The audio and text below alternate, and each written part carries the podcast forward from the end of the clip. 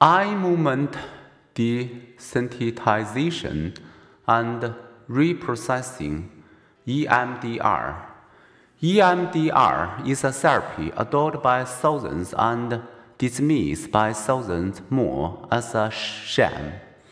An excellent vehicle for illustrating the differences between scientific and pseudoscientific therapy techniques, suggested James Herbert and seven others.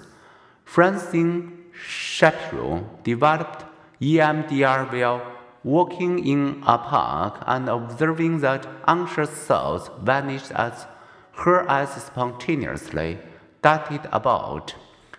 Back in the clinic, she had people imagine traumatic scenes while she triggered eye movement by waving her finger in front of her eyes, supposedly enabling them to unlock and reprocess previously frozen memories. Tens of thousands of mental health professionals from more than 75 countries have since undergone training.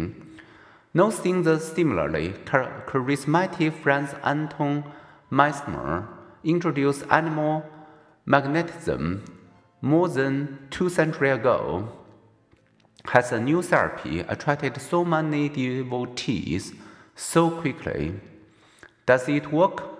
From 84 to 100% of single trauma victims participating in four studies, the answer is yes. Reports Shapiro. Moreover, the treatment need take no more than three 90 minute sessions the Society of Clinical Psychology Task Force on empirically validated treatments acknowledges that EMDR is probably efficacious for the treatment of non military post traumatic stress disorder. Why wonder the skeptics would rapidly moving one's eye while recalling trauma be therapeutic, some argue that eye movements serve to relax or distract patients, that allowing the memory associated emotions to extinguish. Others believe that eye movements in themselves are not the therapeutic ingredient. Trials in which people imagine traumatic scenes and tapped a finger or just stared straight ahead while the therapist's finger wagged have also produced therapeutic result.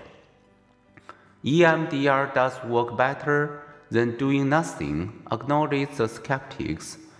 But skeptics suspect that what is therapeutic is the combination of the exposure therapy, repeatedly calling up traumatic memory and reconsolidating them in safe and reassuring contexts, and perhaps some placebo effect.